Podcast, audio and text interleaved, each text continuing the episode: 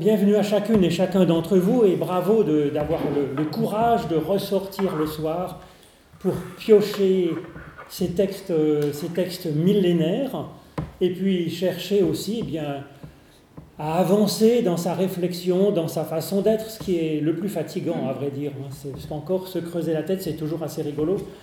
Après, ça demande un effort quand même, donc euh, vraiment, je trouve que c'est Rien que ça, à la limite, déjà, c'est un bel, élan.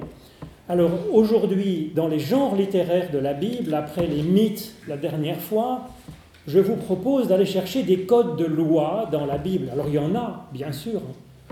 C'est même peut-être euh, l'idée qu'on peut se faire de la religion, c'est voilà, c'est des lois, des règles. Alors c'est pas faux parce qu'il y en a, mais euh, c'est largement pas majoritaire, c'est même euh, une petite partie de la Bible, particulièrement dans la Torah, c'est-à-dire les cinq livres, premiers livres dans, notre collection de livres qu'est la Bible. La Torah, c'est les livres les plus sacrés, les plus importants euh, pour, euh, pour les juifs, bien sûr, et ça a été repris intégralement dans la Bible chrétienne. Alors, par rapport à l'ensemble des textes, par rapport, surtout par rapport au récit c'est pas important du tout, c'est très minoritaire.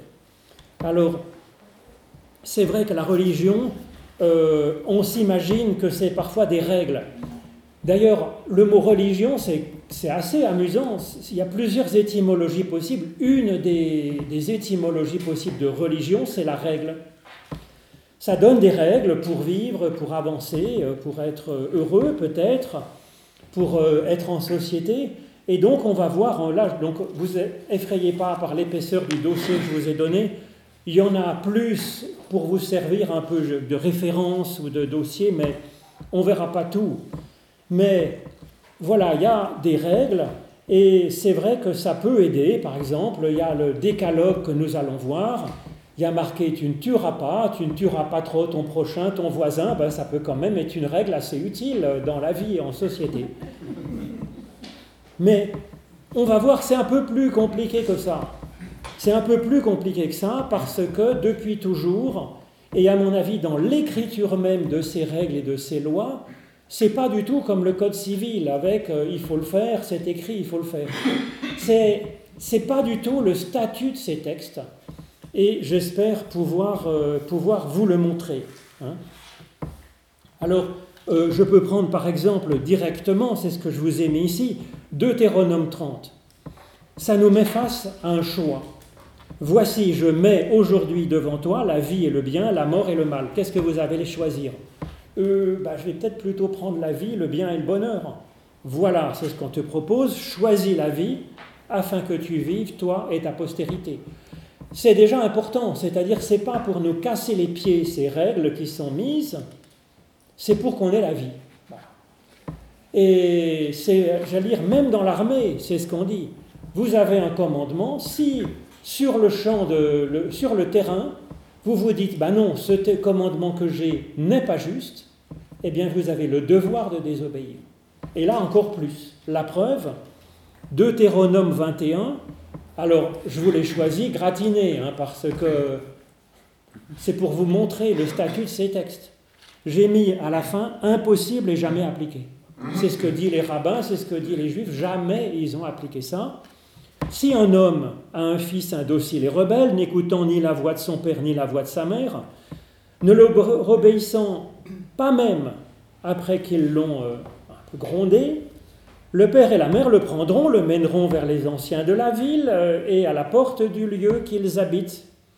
Et ils diront aux anciens de la ville, voici notre fils qui est indocile et rebelle, qui n'écoute pas notre voix et qui se livre parfois à des excès, même à de l'ivrognerie. Et tous les hommes de la ville, euh, en farandole, iront à la porte de la ville, le lapider, et il mourra. Tu ôteras ainsi le mal du milieu de toi, afin que tout Israël entende et craigne. Mais ça n'a jamais été appliqué. Ça n'a jamais été appliqué. Pourquoi? Parce qu'il y, a la loi, ça, la Torah, les Juifs appellent ça la loi écrite, les cinq rouleaux de la Torah. Et puis à côté de ça, il y a la loi orale, qui est l'interprétation de la loi, cherchant le sens, et qui n'a pas été écrite du temps de Moïse, mais que Moïse, il serait resté 40 jours sur la montagne avec Dieu, c'est voilà, c'était pour discuter de tout un tas de choses qui permettent de mieux comprendre la Torah. Et donc, ce genre de texte commandement épouvantable, vous allez me dire, à l'école, euh, il y aurait moins de problèmes de discipline. Mais, donc, euh, ça n'a jamais été appliqué, c'est impossible, impossible. Et alors pourquoi? Ben, C'est que les rabbins nous disent, ben, c'est la loi orale qui nous dit qu'il ne faut pas le faire. Et heureusement, mais même, mais même, alors la loi orale, hein, c'est ce qu'ils ont mis par écrit dans la Mishnah vers les années 200 après Jésus-Christ. Hein. Alors que là, ces textes, ils datent de moins 700 ou quelque chose comme ça. Et, la Gemara, c'est un peu le deuxième tome, le supplément, et les deux, Mishnah Gemara, font partie du Talmud que les Juifs eux-mêmes passent le, leur temps à réfléchir, à discuter et à discuter d'une façon pluraliste. Rabbi machin dit ceci, euh, Rabbi truc dit tout à fait autre chose, c'est fait pour. Et donc les textes de la Bible, même les plus sacrés, les plus importants, ils sont euh, à interpréter par la loi orale, mais aussi par le débat entre nous et en définitive par euh, notre propre interprétation chaque lettre de chaque mot de chaque verset de la Bible, il doit recevoir au moins une interprétation par personne vivante de toutes les générations. Alors, on aura fait le tour du verset. Donc c'est fait pour que la personne l'interprète en fonction de son opinion, de sa foi, de sa prière, des circonstances. Autre exemple, il y a un commandement qui est bien clair et bien net, hein, c'est euh, de l'autre côté, c'est hein, le, décalogue. Hein, c'est décalogue, c'est dix paroles. Et dans la deuxième parole, tu ne te feras pas de statue ni de représentation quelconque de ce qui est en haut dans le ciel, de ce qui est en bas sur terre, de ce qui est dans les eaux plus bas que la terre. Ben, quelques lignes après, quelques paragraphes après, dans la Torah, les Juifs, donc les Hébreux dans le désert, qu'est-ce qui ne va pas?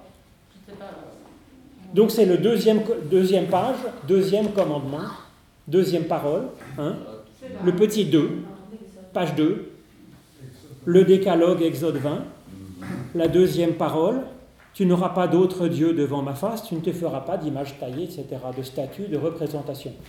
Or, quelques pages après, dans la Torah, ils expliquent, Dieu explique euh, tout bien comment on doit faire l'autel pour euh, un peu brûler des parfums, faire des sacrifices. Et il y a marqué, tu vas sculpter des séraphins pour les quatre coins pour décorer un peu. Alors il faudrait savoir. Là, il y a marqué, tu feras aucune image de rien et, de, personne. Et puis quelques chapitres après, il ben, faut déjà se faire des représentations d'anges pour décorer joliment l'autel. Et l'arche d'alliance. Et puis on voit quand on fait par exemple des, fouilles, là il y a une magnifique synagogue de l'époque de Jésus qu'on a retrouvée euh, à Doura Europos, donc dans Moyen-Orient. Il y a des mosaïques formidables, il y a des, représentations sur les murs, des fresques avec Moïse qui frappe le rocher pour donner de l'eau, Moïse qui reçoit les tables de la loi, Josué, etc. Donc vous voyez bien que il ne faut pas penser que c'est écrit, c'est dit. Euh, et j'applique, c'est beaucoup plus riche que ça. Alors, alors j'avais mis un autre exemple, hein, pour ne pas me limiter à l'Ancien Testament, j'ai mis, euh, mis donc Deutéronome 21, la, lapidation de l'enfant, qui n'a jamais été appliquée, mais les paroles de Jésus lui-même. Alors Jésus, c'est quand même, hein, donc je reviens à la page 1, désolé, Matthieu 5, 38-39 c'est la parole de Jésus lui-même, The Jésus. Hein. Euh, et il n'y a pas. Euh, vous voyez, on n'est pas dans le flou. Il y a des fois des paraboles, ça peut. Hein, bon. Jésus dit Vous avez appris qu'il a été dit œil pour œil, dent pour dent. C'est la loi du talion, on dit. Hein. C'est, voilà. Mais moi, je vous dis de ne pas résister aux méchants. Alors, ce n'est pas un programme de société, si vous voulez, c'est inapplicable en société. On ne peut pas laisser, euh, personne ne laisserait, euh, il y a un grand bandit qui arrive et qui dit, ben j'avais idée de vous voler vos affaires, de violer femmes, enfants et puis euh, le grand-père avec. On va pas lui dire, ben écoutez, oui, on est chrétien, vous tombez bien, donc chez nous, on ne résiste pas aux méchants, ben, servez-vous, c'est open bar. Mais personne ne fait ça, si vous voulez. C'est tout simplement inimaginable. Et c'est pas ce que veut dire Jésus, évidemment. Évidemment. Hmm. Ben donc euh, c'est pareil. C'est quel est le statut alors de ce commandement? Hyper clair. C'est pour se poser des questions. C'est pour se poser des questions. La Bible n'est pas un recueil de réponses, de réponses toutes faites à appliquer, hein, avec, euh, sans réfléchir, sans regarder. C'est un recueil de questions à se poser. Par exemple, si, c'est souvent l'exemple que je donne, si votre, euh, en famille, par exemple, votre, votre maman, euh, votre femme ou votre mari chéri ou votre enfant, qui d'habitude sont si gentils, tout d'un coup est méchant, répond méchamment, ben, vous vous dites quoi? Vous vous dites ben, peut-être que ça va pas trop bien, qu'il est fatigué, qu'il a eu un ennui au travail, qu'il euh, s'est levé du mauvais pied, enfin je sais pas. Et vous vous dites, est-ce que la meilleure réponse, c'est de, de répondre par une violence encore plus grande qui va euh, contrecarrer la violence de cette personne qui est d'habitude gentille et qui tout d'un coup euh, répond méchamment? Ou est-ce que je dois essayer d'aller en amont et de comprendre qu'est-ce qui ne va pas, de laisser passer l'orage et de plutôt de rabaisser le niveau de violence et de méchanceté pour aller essayer de voir, euh, prendre son temps en amont, qu'est-ce qu'on peut faire donc ça veut dire que, si vous voulez, la première réaction, c'est effectivement de résister aux méchants, parce qu'on ne peut pas laisser les méchants faire des méchancetés. Mais il peut arriver des cas où la meilleure réponse sera de ne pas résister aux méchants, mais de chercher comment l'aider, parce qu'il y a quelque chose qui ne va pas. Mais, vous voyez, il n'y a pas. Euh, c'est en fonction de l'urgence, c'est en fonction de comment est la personne et d'habitude, c'est la fonction de l'espérance qu'on peut avoir de la changer. C'est en fonction peut-être aussi de la gravité qu'il y a à laisser sa méchanceté s'exprimer et se déployer. On ne peut pas laisser euh, les, grands méchants euh, continuer à faire des victimes. Il faut penser aux victimes. Mais en même temps, si c'est juste peu d'agressivité, peut-être qu'on peut encaisser sans trop de dommages et puis aller voir. Donc, vous voyez, ça montre, je voudrais vous montrer ainsi le statut de ces commandements qui posent des questions qui sont pertinentes. Hein la question de la méchanceté, et par exemple, ou la question, ben, le premier aussi, des enfants euh, qui sont rebelles et indociles. À ce moment-là, comment est-ce qu'on va l'interpréter? On peut se poser la question. Par exemple, sur, euh, sur soi-même, si on enfante euh, des œuvres qui sont vraiment problématiques, est-ce qu'il ne faut pas essayer de les éradiquer? Moi, je me souviens un temps, quelqu'un était très gentil, il m'avait offert une télévision, si vous voulez, quand j'étais pasteur, et donc très pauvre pasteur en, dans France voisine. J'avais pas de télévision. Une gentille dame me dit Mais vous avez besoin de la télévision pour voir les informations. Il m'offre une télévision. Mais mon problème, c'est que j'aime beaucoup la télévision et plus c'est bête, plus j'adore ça. Je trouve ça distrayant et ça me. Ah, j'adore ça. C'est formidable. Et donc, je passais trop de temps avec euh, ces bêtises et qui me, ne m'élevaient pas tellement l'âme. Et j'avais complètement arrêté de lire des romans et puis d'autres choses pour. Euh, voilà et même de faire un peu de sport. Eh bien, dans mon cas, si on n'est pas maître du truc, il vaut mieux aller lapider ma télévision à la porte de la ville. Vous voyez ce que je veux dire? C'est-à-dire que s'il y a quelque chose en nous, on sent qu'on n'arrive pas à être maître, il vaut peut-être mieux si on a des penchants sur l'alcool, plutôt que de dire bah, j'arrive à maîtriser un petit verre quand ça va bien avec les amis, etc., bon, ben, il y a des fois, il faut se dire bah, non, ça sera zéro. Enfin, j'en sais rien, c'est un exemple tout à fait bête, mais vous voyez, c'est, on peut le lire au deuxième degré comme étant une dimension de nous-mêmes qui sur lequel on n'est pas content, quoi, et, que ça produit de la mort et de la truc qui vont pas.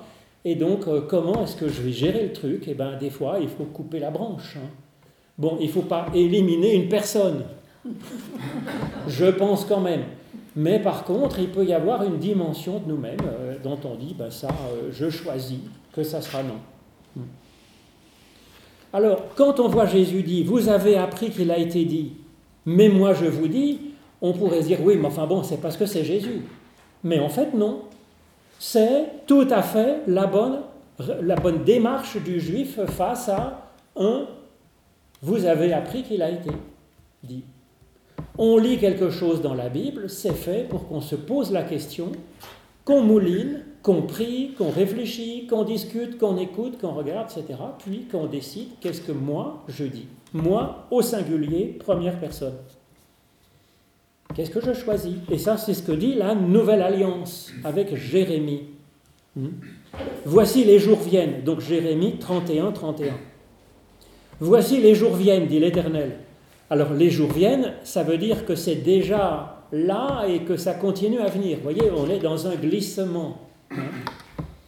Où je ferai avec la maison d'Israël et la maison de Juda une alliance nouvelle par rapport à l'alliance qui était celle euh, avec Moïse. Hein. Non comme l'alliance que je traitais avec leur père le jour où je les saisis par la main pour les faire sortir du pays d'Égypte, l'alliance qu'ils ont violée, quoique je sois leur maître, dit l'Éternel on est tous en train plus ou moins de violer la loi, vous pensez bien que ce n'est pas demain la veille qu'on sera parfait, donc on est dans cet entre-deux, évidemment. Mais voici l'alliance que je ferai avec la maison d'Israël après ces jours-là. Je mettrai ma loi au-dedans d'eux, et je l'écrirai dans leur cœur. Et je serai leur Dieu, et ils seront mon peuple. Celui-ci n'enseignera plus son prochain, ni celui-là son frère, en disant ben, Connaissez l'Éternel, car tous me connaîtront, depuis le plus petit jusqu'au plus grand, dit l'Éternel, car je pardonnerai leurs iniquités et je ne me souviendrai plus de leurs péchés. Et donc, vous voyez, il y a un appel à ce que nous soyons chacune et chacun, Moïse et Moïsette, sur le Sinaï, recevant directement de Dieu la loi. La loi. Alors ça, vous voyez, c'est dans la prolongation de l'ancienne alliance, c'est-à-dire qu'on va quand même partir de l'ancienne alliance, et puis on va réfléchir dessus, etc., et puis entendre aujourd'hui ce que Dieu va nous dire à nous en particulier. Et c'est pas réservé au grand théologien qui a la vérité euh, avec un grand V, c'est du plus petit au plus grand, hein, du plus savant au plus simple. Et ça, ça a été un peu le principe du judaïsme, mais aussi euh, c'est ce qu'a essayé de remettre en vigueur Luther et Calvin, voilà, de dire même une petite bergère euh, qui doit garder les moutons, euh, eh bien on va lui apprendre à lire pour qu'elle puisse lire la Bible et se faire sa propre opinion pour voir qu'est-ce qu'elle a envie de vivre dans sa vie. Enfin, j'ai mis dans, un peu dans ce mode d'emploi, si vous voulez, de la, des codes de loi dans la Bible, 2 Corinthiens 3, Dieu nous a rendus capables d'être ministres. Hein, Ce n'est pas lui, le ministre, hein, le grand théologien machin. Nous, d'être ministres, serviteurs d'une nouvelle alliance, non de la lettre, mais de l'esprit. Bon, il reprend hein, Jérémie 31, 31, voilà, avec l'esprit de Dieu, Dieu qui parle, qui fait de nous des prophètes et des prophétesses, car la lettre tue, la lettre de, la lecture à la lettre de, la Torah écrite, hein, de, la loi écrite, mais l'esprit vivifie, donc fait grandir, grandir la vie. Alors, le, la preuve, voilà donc euh, les codes de loi. Euh, alors, la loi en hébreu, c'est la Torah, vous savez. Mais Torah, ça veut pas dire, ça veut pas dire commandement, ça n'appelle pas à la soumission, si vous voulez. Torah, ça vient de, de Yara, qui est, qui est, la, qui est visée. c'est une visée. C'est une visée ultime. Et donc, euh, vous voyez, ce n'est pas quelque chose qui vient mettre une frontière autour de nous en disant, ben, si tu passes ce truc-là, tu n'es pas juste. C'est plutôt une visée ultime vers lequel on doit avancer Et donc, euh, euh, c'est un peu le statut, si vous voulez, de ces textes. Alors, on dit des fois les dix commandements, sauf que dans la Bible, ça s'appelle les dix paroles.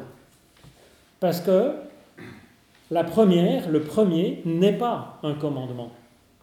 Hein? Je suis l'Éternel ton Dieu qui t'ai fait sortir du pays d'Égypte, de la maison de servitude. Ce n'est pas un commandement, c'est l'annonce de la grâce de Dieu. Et que Dieu libère de l'esclavage, de la servitude. Alors euh, ça, c'est quand même euh, intéressant, hein. on est sous cette grâce. Ensuite, je suis l'Éternel, dont je le répète souvent, quand il y a marqué comme ça, l'Éternel, traduit par l'Éternel, c'est Yahvé.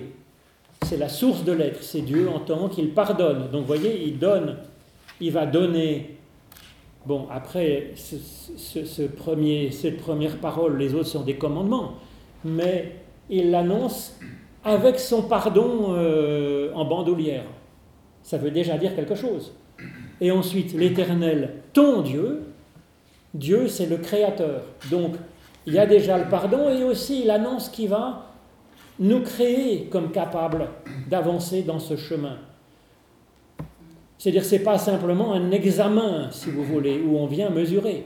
C'est le projet d'un professeur euh, ou d'un maître ou d'un créateur ou de parents qui, euh, le premier jour de la classe, qui leur dit, si vous voulez ensemble, on va faire que vous soyez capable de passer la mature à la fin de l'année. C'est ça la question, voyez Et déjà le pardon à la clé. Et ensuite, c'est je suis, c'est pas je suis l'Éternel, votre Dieu, et puis on voit ça euh, globalement. Je suis éternel, ton Dieu. Donc, c'est, ça s'adresse à chacune et à chacun, cœur à cœur, personne à personne. Alors ensuite, il y a dix paroles. Pourquoi dix? Comme toujours dans la Bible, quand c'est un chiffre rond, euh, ça a du sens. Hein. Au point que Souvent, un chiffre rond, ça ne vient pas dire une quantité, mais plutôt simplement une qualité, si vous voulez. Hein. Donc, sauf que là, il y a vraiment dix paroles, donc c'est à la fois les deux. Donc, 10, c'est du 2 et du 5. Le 5, d'abord le 2, c'est le chiffre de la parole, parce que ça discerne, ça apprend à discerner la parole entre le bien et le mal, entre les ténèbres et les... Voilà. Et puis c'est le 2 aussi, de la parole, la loi écrite et la loi orale. La parole est toujours double. Il y a la lettre et l'interprétation. Et puis le 5, ça veut dire que ce n'est pas simplement des théories euh, magnifiques sur Dieu, la justice et la morale. Le 5, ça appelle à l'action, à faire, à fabriquer, à être créateur, comme Dieu est créateur. Donc voilà un peu le programme du truc.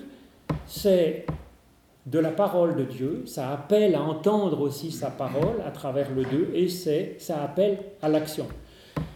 Et donc, comme toujours, il y a Je suis l'Éternel ton Dieu qui t'a libéré, c'est de la théologie, c'est un Dieu qui a libéré. Comme Dieu est fidèle, ça veut dire que Dieu est encore libérateur aujourd'hui. Ça marche comme ça. Et ça veut dire aussi une éthique nous, nous sommes appelés à être à l'image de Dieu, donc ça veut dire aussi, t'es bien sympa, mais l'Éternel a libéré ton peuple, il te libère aujourd'hui, ben ce serait peut-être sympa si toi aussi, avec ceux qui t'entourent, tu sois plutôt libérateur. Il y a les, les, trois en même temps, si vous voulez. Il y a le passé, le présent et un appel à l'action pour nous. Donc vous voyez, ce n'est pas simplement de la théologie, c'est pas de l'histoire, c'est aussi euh, un appel, une vocation qui nous est adressée. En même temps, vous voyez, c'est dit d'une manière imagée, il n'y a pas marqué que tu libéreras, euh, tu émanciperas tes enfants. Il y a des gens qui n'ont pas d'enfants. Ça peut être essayé dans l'Église de ne pas être moraliste pour le pasteur, pour lui rappeler ça. Au cas où il voudra avoir de l'emprise sur les autres en leur disant tu me feras bien ça comme on entend des fois l'Église donner des consignes de vote. N'écoutez pas, c'est des dérapages. Ce n'est pas le job de l'Église. Le job de l'Église, c'est de réconcilier la personne avec son Dieu et de lui dire que la personne est digne de réfléchir, d'interpréter et de se faire sa propre opinion. Le rôle de l'Église, c'est de rendre les personnes intelligentes pour qu'elles puissent être Moïse, Moïsette, Élie et marcher sur les traces de Jésus-Christ. Rien que ça.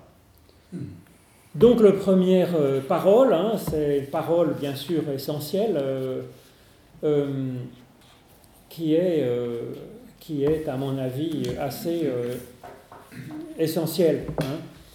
Alors, on va pouvoir lire, si vous voulez, en même temps, ben, vous pourrez le faire aussi un peu à la maison. J'ai mis la, page qui est après, si vous voulez. J'ai essayé de reprendre un peu la relecture de Jésus de ces euh, dix paroles. Hein. C'est la parole qui est séparée, euh, qui n'a pas de verso. Hein. Euh, ça commence par Matthieu 5, 17 à 20. Jésus dit qu'il vient pour accomplir la loi. Alors, il l'accomplit comment? C'est ça la question que nous verrons. Hein. Il ne rejette donc pas les, dix, paroles, le décalogue de Moïse, hein, mais il veut l'accomplir. Hein. Vous avez trouvé? Matthieu 5, 17 à 20. Il annonce qu'il veut l'accomplir. Et donc, euh, qu'est-ce que ça veut dire? Eh bien, ça veut dire dans l'interprétation personnelle, bien sûr, hein, puisque c'est ce qu'a annoncé aussi par, euh, la, Torah, mais aussi on va voir comment est-ce qu'il relie donc euh, ce décalogue à travers des versets que je vous ai mis. Alors il y a les numéros du décalogue hein, qui sont avec des numéros cerclés, vous voyez. Et je vous ai mis à chaque fois deux, trois versets du Nouveau Testament qui viennent essayer de sentir comment est-ce que le Nouveau Testament euh, relie les dix paroles des tables de la loi. Vous voyez ce que je veux dire? Les tables de la loi, Exode 20, il y a dix petits numéros cerclés, c'est les dix paroles. Hmm. Et puis on retrouve ces dix petits numéros cerclés dans des paroles de l'Évangile euh, qui reprennent euh, ce que dit Jésus. Alors ce décalogue, comme traditionnellement, si vous voyez dans un cimetière juif, euh, il y a les deux tables de la loi qui sont un peu arrondies sur le haut et qui sont carrées. Il y a deux tables. Donc souvent on dit les tables de la loi, de la Torah, et c'est les dix paroles. Alors j'ai mis un petit tireté entre, après le 5, vous voyez, il y a les cinq paroles sur la, page de, la table de gauche, une table en pierre écrite avec le doigt de Dieu, et cinq paroles sur la table de droite euh, de 6 à 10. Alors les cinq premières, on dit qu'elles s'adressent euh, le rapport de l'humain avec son Dieu. Et les cinq euh, paroles, dernières paroles, de 6 à 10, c'est le rapport avec son prochain, avec les autres. Et ce qui est assez rigolo, si je puis dire, hein, c'est bien fait, elles se regardent en miroir. C'est-à-dire que la première, elle va avec la 6. Hein, et la 2 va avec la 7, etc., jusqu'à la 5 avec la 10. Elles sont, euh, se regardent en miroir et chacune finalement de ces paroles, les 1 à 5 qui s'adressent au rapport de l'humain avec Dieu, elles se déclinent donc, comme je vous disais, aussi dans une morale à vivre, à appliquer.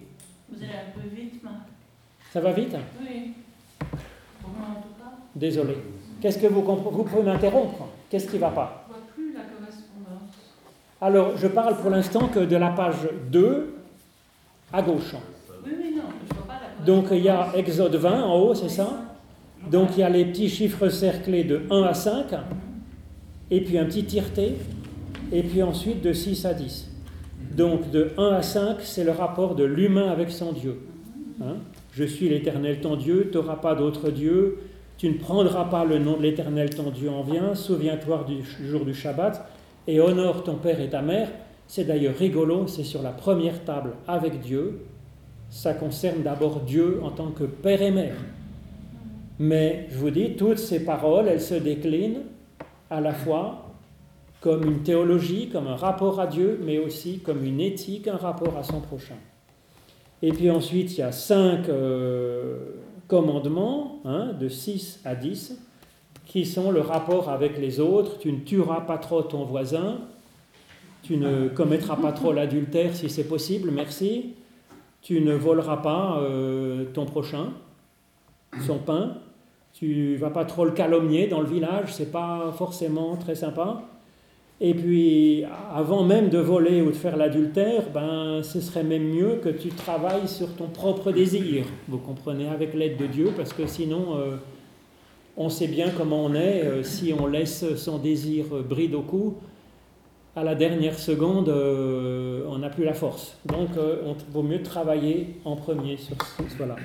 Donc là, vous voyez, donc vous avez ces dix paroles, ce décalogue, avec ces deux tables, une pour Dieu, une pour l'humain. Comment est-ce que Jésus va le relire? C'est page 3, Marc 12, 28 à 34, sommaire de la loi. Vous y êtes? Page 3. Un des scribes demanda à Jésus quel est le premier commandement de tous? C'est pas un piège, c'était un jeu en société, entre rabbins, en famille, entre voisins. Ça discute théologie, ça discute, parce que vous voyez, tous ces commandements, c'est impossible. Donc il y a plein foisonnement de commandements et de paroles. Par où je commence Comment je les hiérarchise quand il y a une euh, contrainte, euh, une double contrainte, des contraintes contradictoires par exemple, je dois m'occuper de mon père et de ma mère qui n'ont pas à manger et de mes enfants. Tu ne tueras pas, donc il faut que je fasse vivre mes enfants. Et j'ai pas de pain. Alors est-ce que je dois aller voler du pain à quelqu'un qui en a trop, en rechercher dans la poubelle pour... Vous voyez, il peut y avoir des cas de conscience entre faire vivre et ne pas voler. Hein? Quelqu'un m'offre, euh, ma grand-mère m'offre un pull vert à pois rose pour mon anniversaire. Qu'est-ce que je vais dire? Bah, Ton pull, c'est une horreur épouvantable. Comment il a pu t'arriver par la tête? Bah, je suis Désolé, je suis chrétien, faut que je dise la vérité. Non, on va essayer de trouver, avec un demi-mensonge au moins par omission, en faisant au mieux, en disant Mais comme c'est gentil d'avoir choisi les couleurs euh, qui seraient bien vives, ça me fait plaisir que tu aies pensé à moi avec ces belles couleurs vives. Ah, je veux dire, on essaye, vous voyez.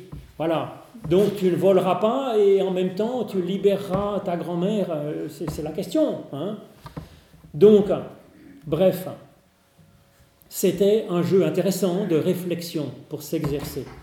Et Jésus répondit, le premier c'est, écoute Israël, le Seigneur notre Dieu, le Seigneur est un, tu aimeras le Seigneur ton Dieu de tout ton cœur, de toute ton âme, de toute ta force et de toute ton intelligence. Donc ça, ça correspond à la première table, hein, le rapport à Dieu. Et le second, c'est tu aimeras ton prochain comme toi-même. Donc c'est Marc 12, 28 à 34, le sommaire de la loi, page 3 de mon petit livret.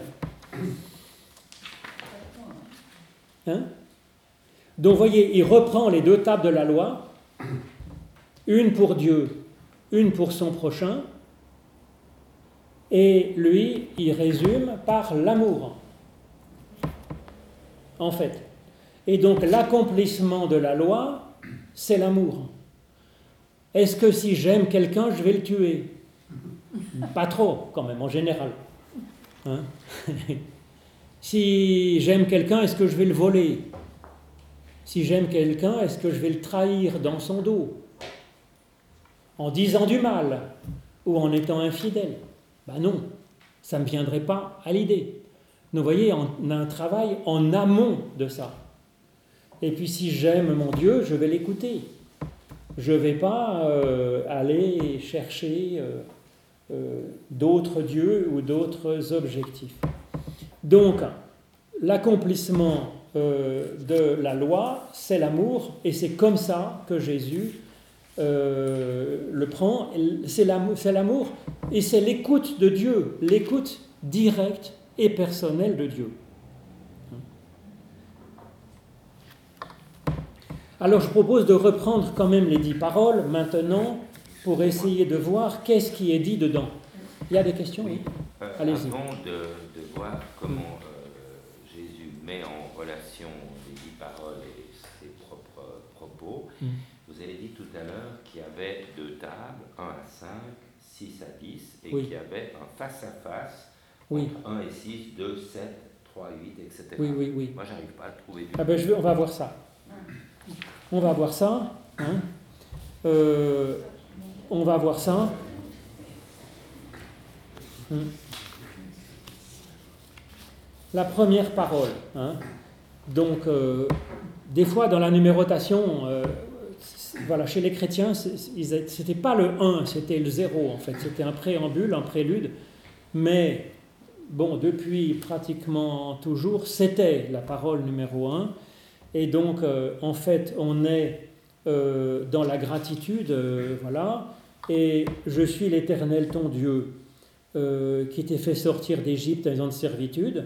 Eh bien, euh, Dieu est source de vie, tu ne le tueras pas en toi. Voyez, Dieu est la source de la vie, il ne faut pas tuer euh, ce Dieu vivant en nous-mêmes. Voilà. Hein. il, faut pas, il faut que ce soit un Dieu qui, effectivement, soit, soit vivant et donne la vie, qu'il laisse, ça soit un principe actif dans notre existence, et donc faut pas le tuer. Mais il faut pas le tuer non plus chez mon prochain. C'est-à-dire que si j'in- si- si j'apporte du doute, si j'apporte euh, peut-être dans ma façon d'être aussi chrétien, en disant je suis très chrétien puis je me comporte comme un salaud, ça peut tuer la foi dans mon voisin qui voit un si bon chrétien euh, se comporter de façon pareille. C'est à rendre athées les plus athées. Ou si j'ai une théologie complètement pourrie, ça peut rendre athées les gens. Par exemple, quand on dit Dieu est tout-puissant, ça a fait plus d'athées que tous les athées réunis militants. Il suffit d'avoir une bonne tuile sur le coin de la figure, un enfant qui meurt, on vous dit Dieu est tout-puissant, mon enfant meurt, paum, les gens ils perdent la foi d'un coup sec. Du, et pile au moment où ils auraient le plus besoin de Dieu. Parce qu'effectivement, Dieu est source de vie. Donc, euh, et quand on a donc une théologie, euh, mauvaise théologie, on peut tuer la foi des autres. hein. Donc tu ne tueras pas, c'est tu tueras pas le corps, mais tu tueras pas la foi aussi. Tu tueras pas Dieu dans l'esprit de ton prochain.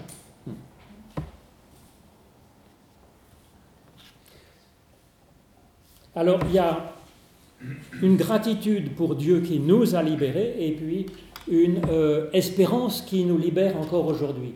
Et dans euh, la catéchèse des enfants, par exemple pour la Pâque, la Pâque juive, ça pourrait être pareil pour les Pâques chrétiennes, eh bien, euh, on, on répète que Dieu nous a libérés d'Égypte, on répète cette histoire pour dire Dieu est libérateur aujourd'hui, pour que la personne s'ouvre à Dieu pour vivre cette libération. Et en Christ aussi, c'est pour ça que les chrétiens aiment tellement Pâques, pour ce que Jésus apporte comme salut dans notre existence, c'est mis en rapport avec ce Dieu libérateur de la première parole, mais nous, on est libérés du péché, de la mort, de la religion étroite, euh, et libérés euh, pour euh, la liberté. Voilà. Hein Alors la deuxième parole, mais vous pouvez avoir votre propre interprétation. hein, je vous dis, euh, c'est fait pour nous interroger. En quoi est-ce que nous, aujourd'hui, nous avons besoin d'être libérés et d'être libérateurs pour les autres? Alors la deuxième parole, tu n'auras pas d'autre Dieu devant ma face, tu ne te feras pas de représentation, tu te prosterneras pas devant elle, devant elle. Alors, euh, c'est valable pour euh, hein, des, gens qui avaient des, idoles. Effectivement, c'est très pratique d'adorer son Dieu qu'on peut vraiment euh, mettre sur sa cheminée parce qu'il est là et on le voit et on peut l'adorer. C'est pas une bonne idée. Mais en même temps, on peut ricaner sur ceux qui se font des petites statues, des petits Bouddhas dans les coins ou des petits Jésus-Christ, hein, vous en faites pas. Mais c'est pas la question. La question, c'est se faire euh, des, images de Dieu qui seraient des images trop figées, vous comprenez? Et donc il faut se rappeler que Dieu est toujours au-delà de ce qu'on s'imagine sur Dieu. Que ça soit une, une pensée sur Dieu, une représentation, une idée qu'on se fait de Dieu, qui est une idée euh, vivante et qui dépasse ce qu'on peut représenter, penser de Dieu.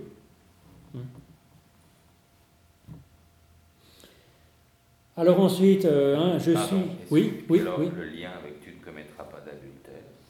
Eh bien ça, c'est pour la suite. Non, Tu ne te si prosterneras pas. Oui, oui, mais... Si c'est 2 et 7, Oui, oui, tout à fait. Mais c'est dans la suite, il y a marqué, voilà, tu n'auras pas d'autres dieux.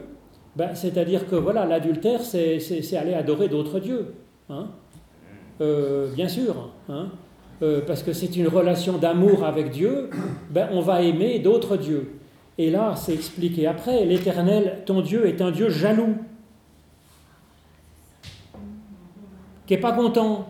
Et si on le adore d'autres dieux, eh bien, euh, ça va faire, il va punir, il y a marqué, moi je, je- c'est mal traduit, hein, punir la faute des pères sur les enfants jusqu'à la troisième et quatrième génération euh, de ceux qui me haïssent.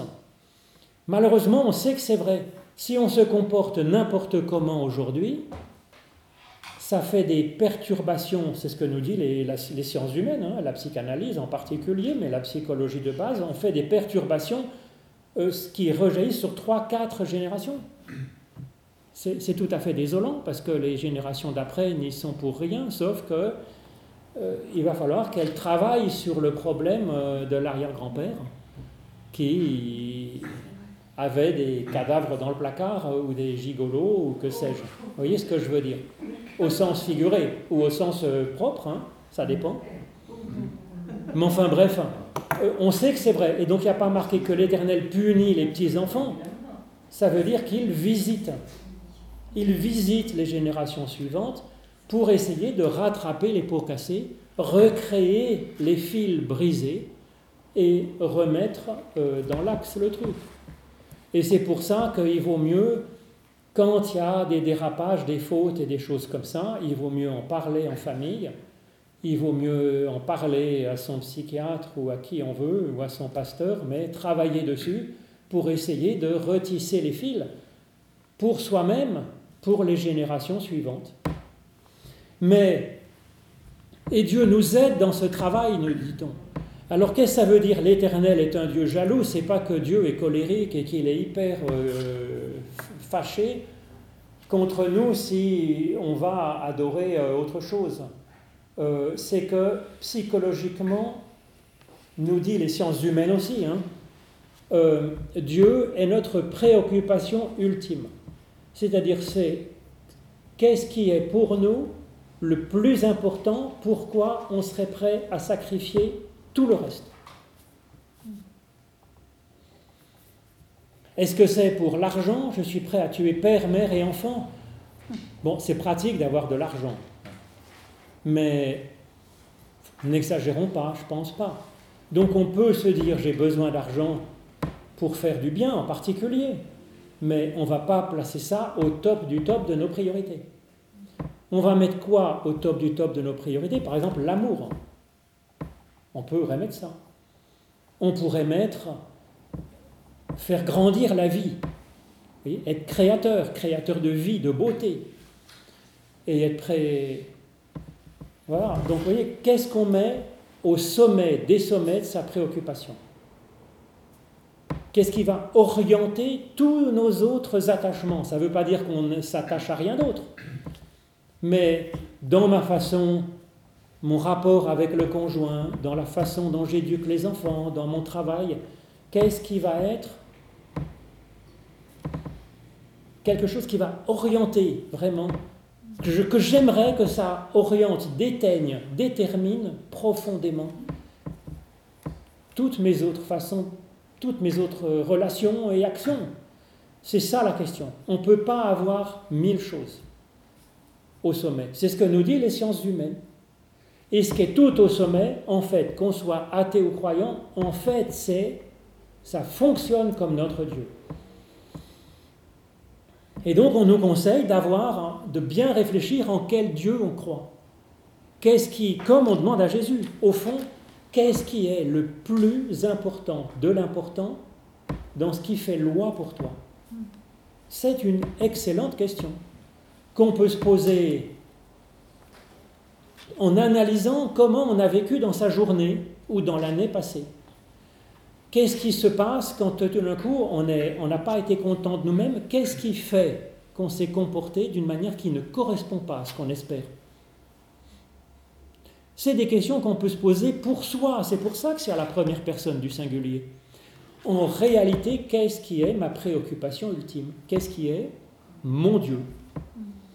Eh bien, au moins, il faut savoir, il faut travailler dessus. Deuxième personne. C'est le deuxième commandement maintenant, oui. On est au deuxième commandement. Le Dieu jaloux. Vous, dites première personne. Alors Dieu nous parle à la première personne, euh, il nous parle euh, à la deuxième personne, pardon, il parle au singulier. Il parle au singulier et il nous parle à nous, en fait, comme singulier. Vous avez raison, c'est il parle à la deuxième personne. Désolé, désolé. Pour ça qu'il nous parle au singulier, oui. Hum, Au singulier. Donc il faut travailler là-dessus. Vous voyez hein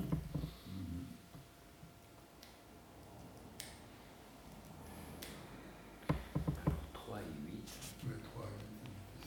Alors le 3 à 8, hein, hein le tra- 3 à 8, c'est pas prendre, tu ne prendras pas le nom de l'Éternel, ton Dieu, en vain. Alors, euh, ça veut dire que, voilà, il ne faut pas, euh, j'allais dire, euh, élever le nom de Dieu trop haut pour qu'il ne serve plus à rien. Parce qu'en fait, tu ne prendras pas si tu n'élèveras pas. Je ne sais pas pourquoi, j'aurais dû mettre un S à élèvera, ce serait aussi bien, mais enfin. Et puis, il faut aussi, si vous voulez, que vraiment notre théologie, hein, notre nom de Dieu en nous, hein, il, soit, euh, il soit efficace. hein. Il ait de l'influence sur notre façon de vivre, euh, nos façons de vivre. Donc il faut qu'il soit quand même assez, euh, assez élevé, mais pas non plus trop élevé que ce n'ait plus aucun rapport avec notre propre existence. hein. Et donc, tu ne le prendras pas en vain. Alors, les gens disent que il faut effectivement ne pas euh, voler la place de Dieu pour euh, lui mettre autre chose à la place, euh, voilà, qui, réduise Dieu en dessous. Un exemple, si on nous disent les théologiens, par exemple Saint Augustin aussi, hein, il nous dit si je prie Dieu pour ma santé, en fait, comment ça marche? Ma priorité de ma priorité à ce moment-là, c'est quoi? C'est la santé de mon corps. Bon, c'est bien de se préoccuper de la santé de son corps, mais euh, en faisant ça, mon Dieu, c'est la santé de mon corps, et je me sers de Dieu comme euh, d'un serviteur, de mon esclave, au service de mon Dieu, ma préoccupation qui est ma santé. Et donc il faut plutôt que je prie Dieu et que je cherche, avec l'aide de Dieu, à trouver euh, ce que Dieu m'indiquera pour être en meilleure santé, par exemple. Voyez? Et donc ce qu'on demande à Dieu, c'est Dieu, c'est pas la santé. C'est ce que nous dit Jésus-Christ quand il, hein, commente le verset le, le 3, par exemple. hein. Ne vous inquiétez donc pas et ne dites pas que mangerons-nous, que boirons-nous, de quoi serons-nous vêtus, car toutes ces choses, ce sont les païens qui les recherchent. Parce que leur Dieu, c'est la santé, c'est le ventre et c'est l'habillement. Votre Père céleste sait très bien de quoi vous avez besoin, vous n'avez pas à le convaincre de vous aimer parce que Dieu est amour.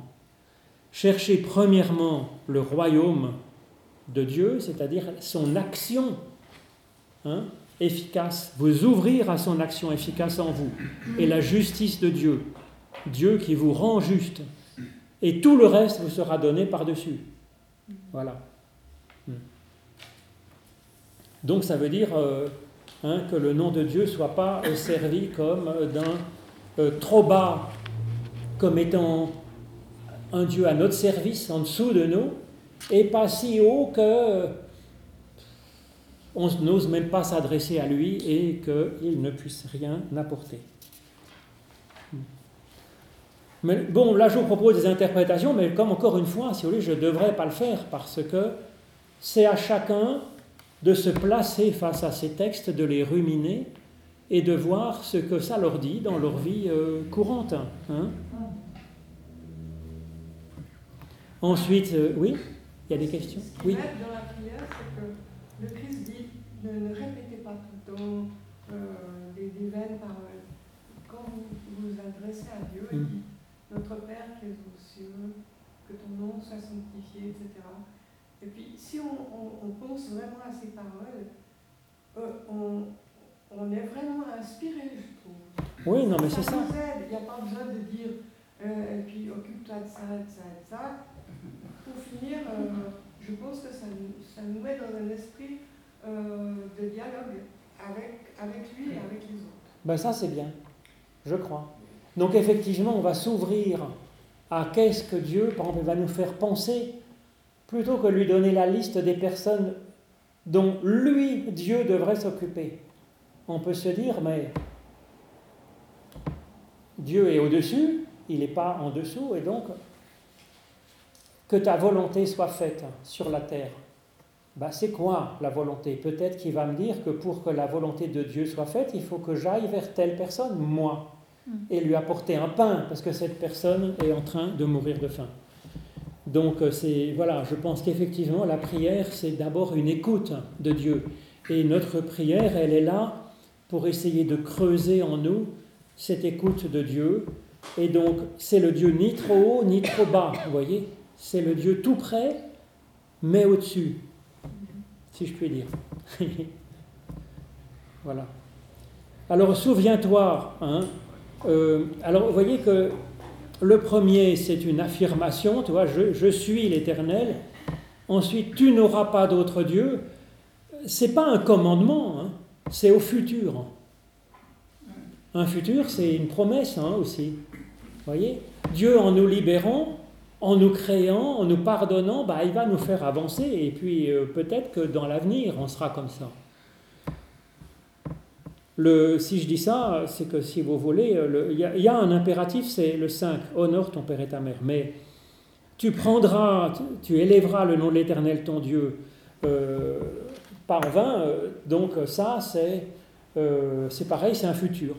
Souviens-toi, c'est ce souvenir. C'est un, c'est donc un infinitif. ça veut dire que c'est euh, tous les jours en fait. C'est un état permanent, vous voyez. C'est pas simplement aller au culte le dimanche ou aller à la synagogue le samedi. C'est se souvenir en permanence du Shabbat. C'est-à-dire que euh, il y a du temps pour agir, pour créer, et puis il y a du temps aussi euh, pour arrêter de créer et s'ouvrir au domaine spirituel et se souvenir que même quand nous sommes non productifs, eh bien, nous sommes encore un être euh, merveilleux, aimé et digne de vivre. C'est hyper important de savoir que nous ne sommes pas, si vous voulez, une usine à créer.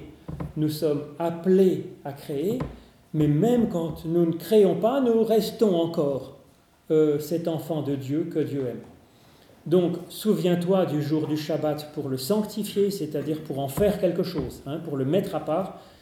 Euh, tu travailleras six jours, tu feras tout ton ouvrage, mais le septième jour est le Shabbat de l'Éternel, ton Dieu.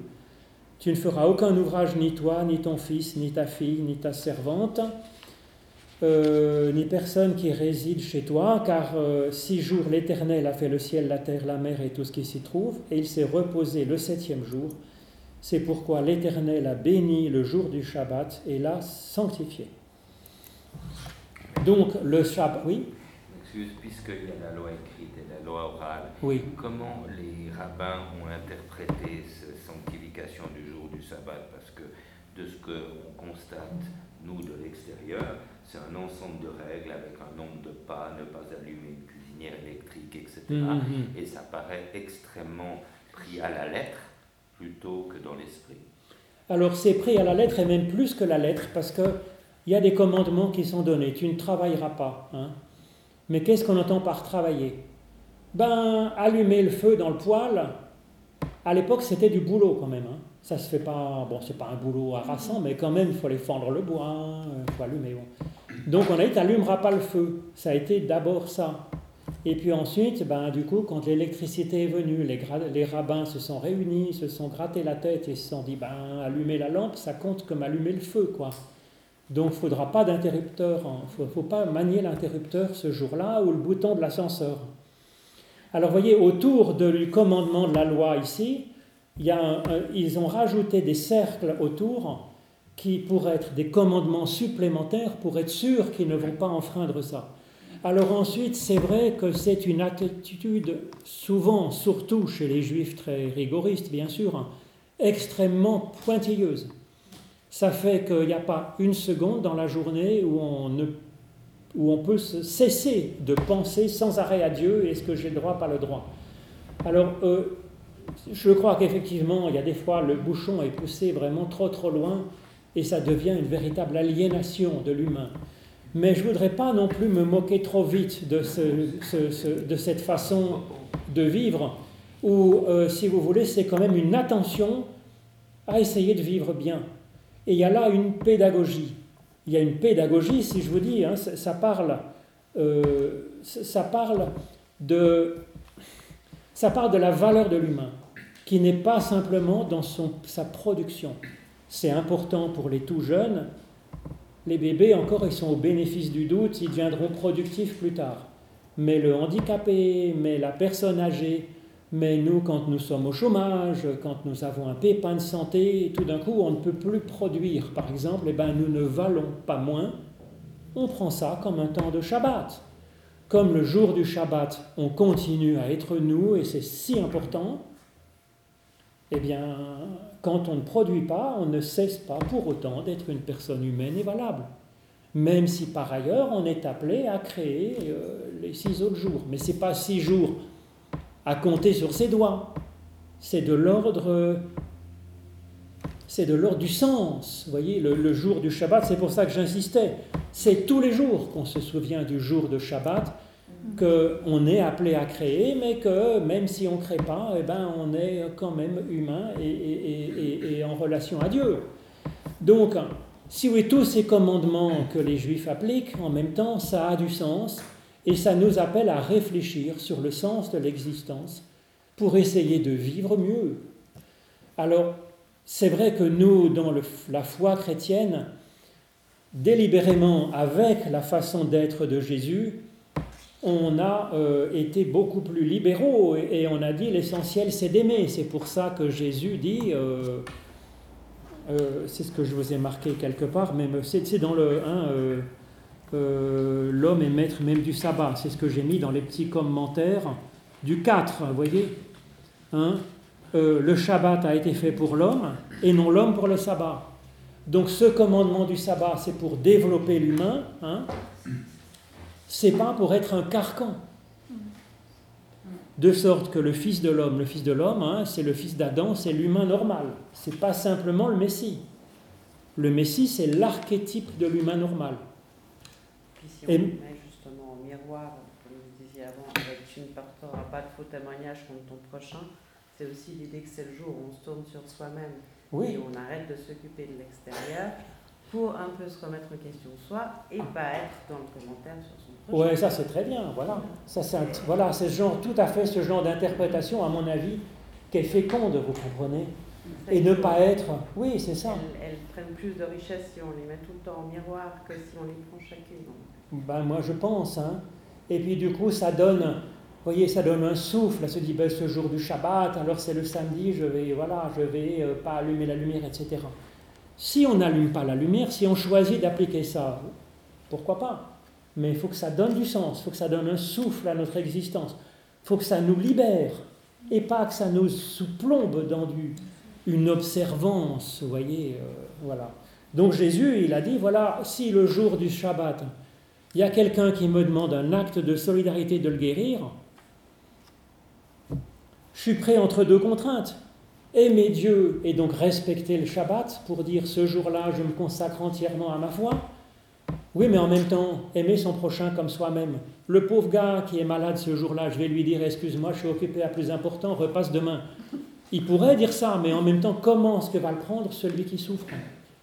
Et donc il peut dire Mais ça, c'est à mesurer sur place, vous voyez. Euh, qu'est-ce qui est le plus important? Sur le moment même, en fonction des circonstances, de la personne, du temps que j'ai, etc.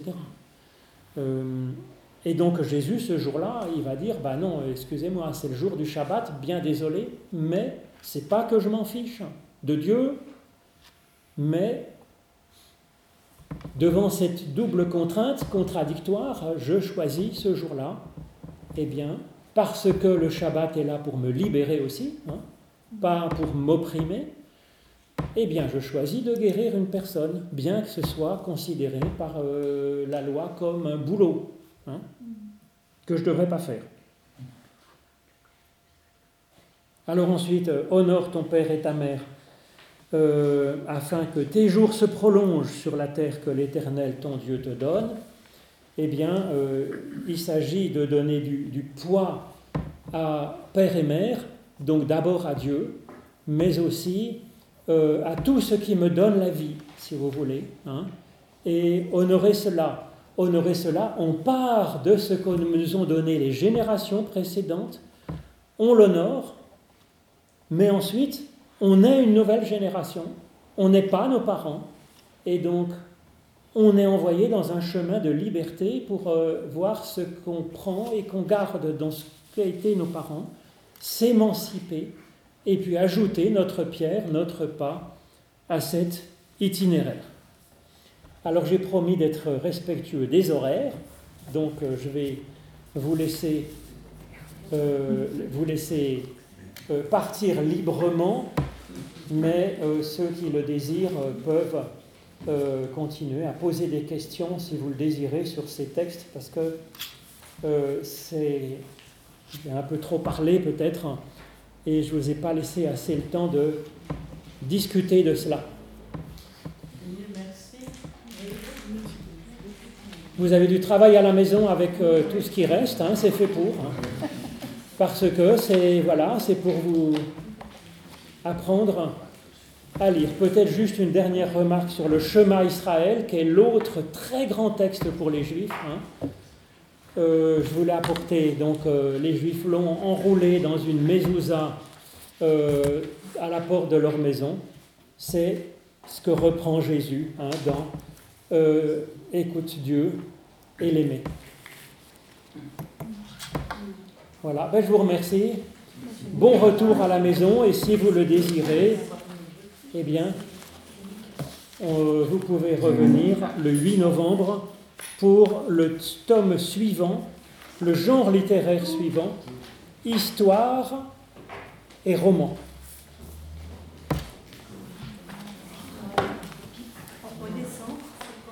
Quoi? Oh, Vous avez la feuille sur la table là-bas.